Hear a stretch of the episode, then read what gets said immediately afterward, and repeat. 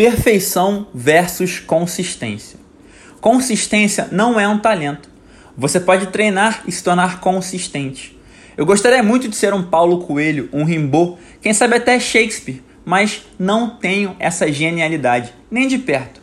Por isso, precisei me tornar consistente. Sim, me tornei consistente. Nem sempre fui, mas quando entendi o meu propósito, era um entre dois caminhos. Ou me destaco para ser o melhor, ou ser o mais consistente. Não sou o melhor, nem sei o que é preciso para ser, mas posso sim ser o mais consistente, o que promete vir aqui todos os dias compartilhar conteúdo. Assim me comprometi, comigo mesmo, com você, três textos por dia. Nem sempre todos são bons. Esse é bom? Nem sei. Mas sendo consistente, eventualmente um vai te tocar. E me tocar mais ainda.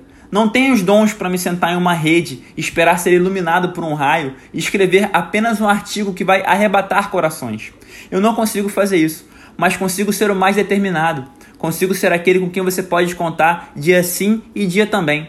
Por esperar por um texto perfeito, Fulano nunca escreveu. Por não ter essa pretensão, escrevo todos os dias. É o que me resta: botar a cara diariamente, falar com carinho com quem mais quiser ouvir, esperar um dia fazer toda a diferença na sua vida, o que vai fazer na minha vida toda a diferença também. Será que foi hoje? Espero que sim. Se não, prometo amanhã tentar de novo. Tente também.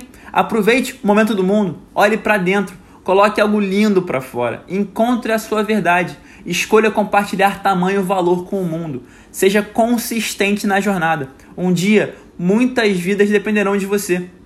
E na atual situação do planeta, esse dia pode ser amanhã. Então não espere. Faça por você, por nós, por quem mais precisa. Consistência é uma opção treinável a qual todos podem ter acesso. Opte por ela e colhe os frutos dessa escolha para todo sempre.